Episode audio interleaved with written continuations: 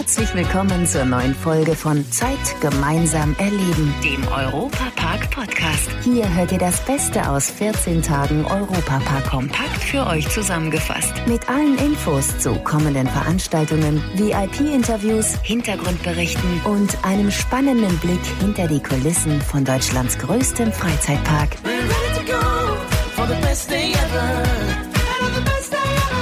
Hallo zusammen, ich bin Matthias Drescher und habe eine freudige Nachricht für euch. Die schlimmste Zeit für alle Europapark-Fans ist vorbei. Nach drei viel zu langen Wochen hat der Park zum Winterzauber wieder geöffnet.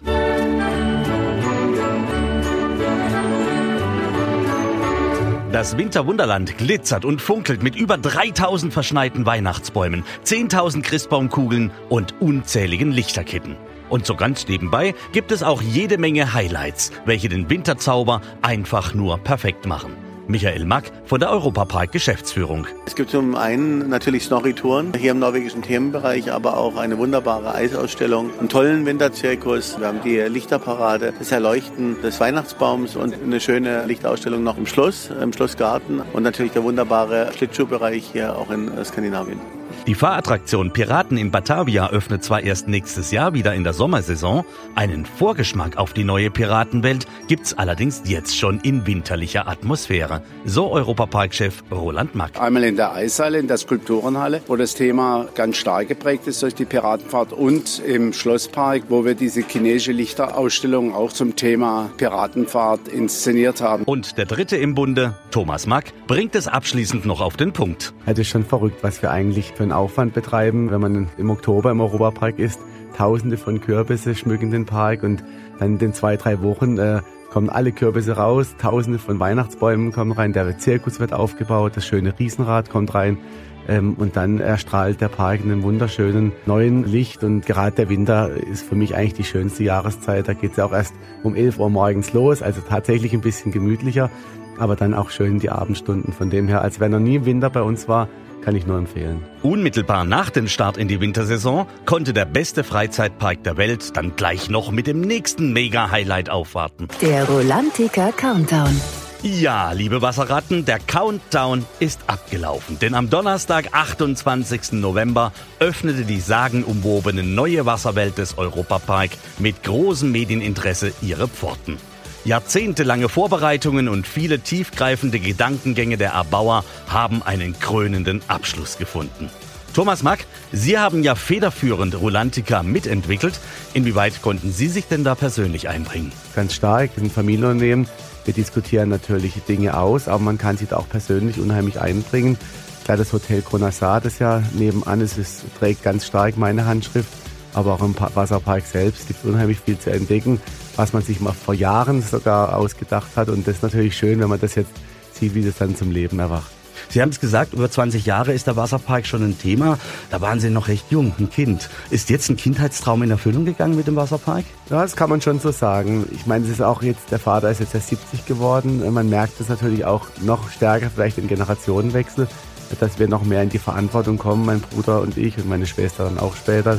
Der Onkel ist ja auch noch ganz stark mit am Start und wir eröffnen jetzt den zweiten Park, was aber nicht heißt, dass der Europapark jetzt stillsteht. Ich glaube, wer die Familie mal kennt, weiß, dass wir natürlich auch im Europapark weiter investieren. Und das war jetzt schon das Jahr 2019, war schon für uns als Familie auch ein sehr anstrengendes Jahr. Jetzt ziehen wir doch mal gemeinsam die Badhose an, gehen rein in Rolantica.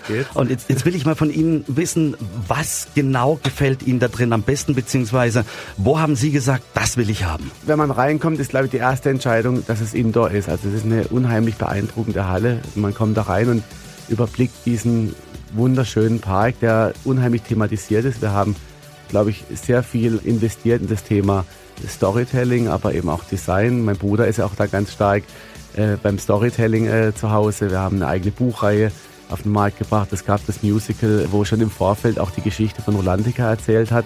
Man kann die Geschichte auch im Hotel erleben und dann ja, spaziert man da durch diesen Wasserpark und dann gibt es links und rechts die zwei großen Rutschentürme und da ist schon die ein oder andere Rutsch dabei, wo ich sage, das habe ich mal in Amerika vielleicht gesehen und es gibt es tatsächlich jetzt hier bei uns in Deutschland.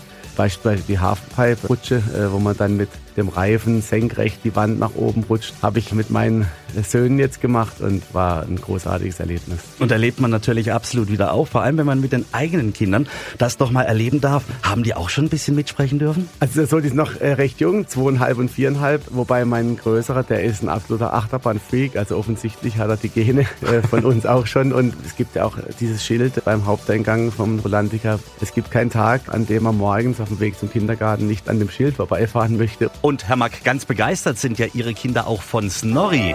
Hier im Hintergrund hört man mal die Musik von Snorri Touren, einer neuen Attraktion im Europapark.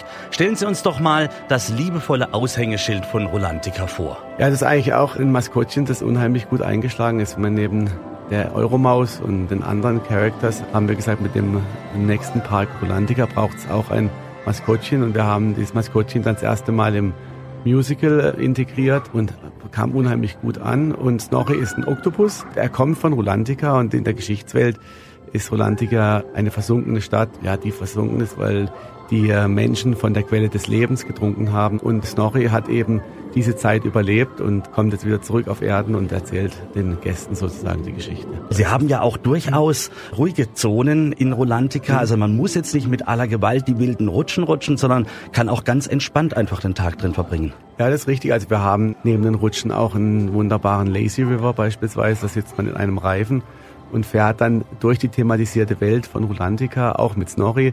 Es gibt aber auch äh, wunderbare äh, Poolbars. Das haben wir auch in den ersten Testwochen äh, gesehen, dass äh, gerade die Poolbars, wo das Wasser etwas wärmer ist und man dann gemütlich seinen Cocktail trinken kann, unheimlich gut ankommen. Es gibt viele Liegemöglichkeiten. Es gibt Cabanas, wo man sich zurückziehen kann. Äh, das kann man extra dazu buchen, wenn man sagt, man möchte mal ganz in Ruhe im zweiten Stock sitzen. Also wie gesagt, es gibt auch, äh, wie der Europapark, für jede Zielgruppe gibt's was. Und wenn man keine Lust hat zum Rutschen, kann man auch zum Beispiel einfach nur ins Wellenbad liegen und den Tag dort verbringen. Viele Spaß- und Freizeitbäder haben ja die Südsee mit Palmen und Sandstrand als Motto. Wer in die neue Wasserwelt abtaucht, taucht im hohen Norden wieder auf.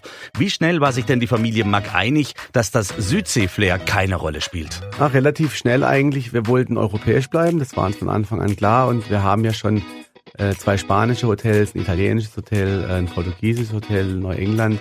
Und wir wollten ein Thema nehmen, das in die Region passt. Wenn man jetzt aus dem Fenster schaut bei Rolandica, sieht man links und rechts diese wunderbaren Wälder.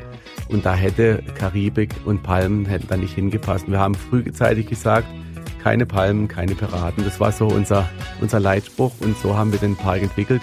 Und ich bin mega happy, weil äh, neben der Kulinarik, die ja auch spannend ist im Norden, auch sagen wir, die Architektur unheimlich gut in die Region passt. Und Sie haben damit eigentlich auch ein Alleinstellungsmerkmal in Sachen Indoor-Bädern, weil ich glaube nicht, dass es in Deutschland was ähnlich Vergleichbares gibt. Also ich behaupte jetzt mal, dass es thematisiert keinen schöneren Park weltweit gibt Indoor. Outdoor gibt es wunderbare Wasserparks, ob es in Dubai ist oder in den USA, die wunderschön thematisiert sind, aber wir sind ja hauptsächlich Indoor.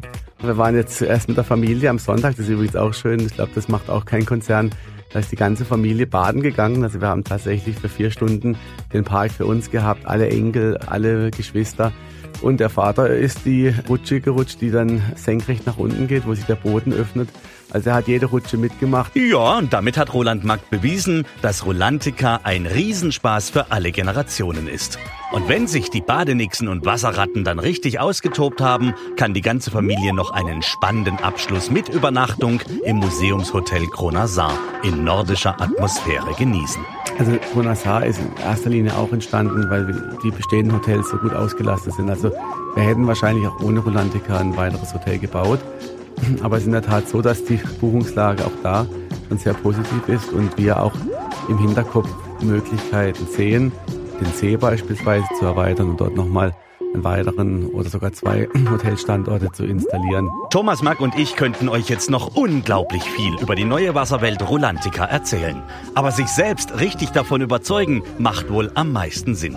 Deswegen freuen wir uns auf euren Besuch in Rolantica, der neuen Wasserwelt des Europapark. Leider sind wir schon am Ende der heutigen Folge angekommen. Die nächste Folge gibt's am Samstag in zwei Wochen. Aktuelle Infos, Hintergrundberichte gibt es beim Europapark Radio auf radio.europapark.de und alle 14 Tage samstags auf Schwarzwaldradio ab 9 Uhr bundesweit auf DAB Plus, per Web und auf der App. Vielen Dank fürs Zuhören und bis zum nächsten Mal bei Zeit gemeinsam erleben, dem Europa Park Podcast.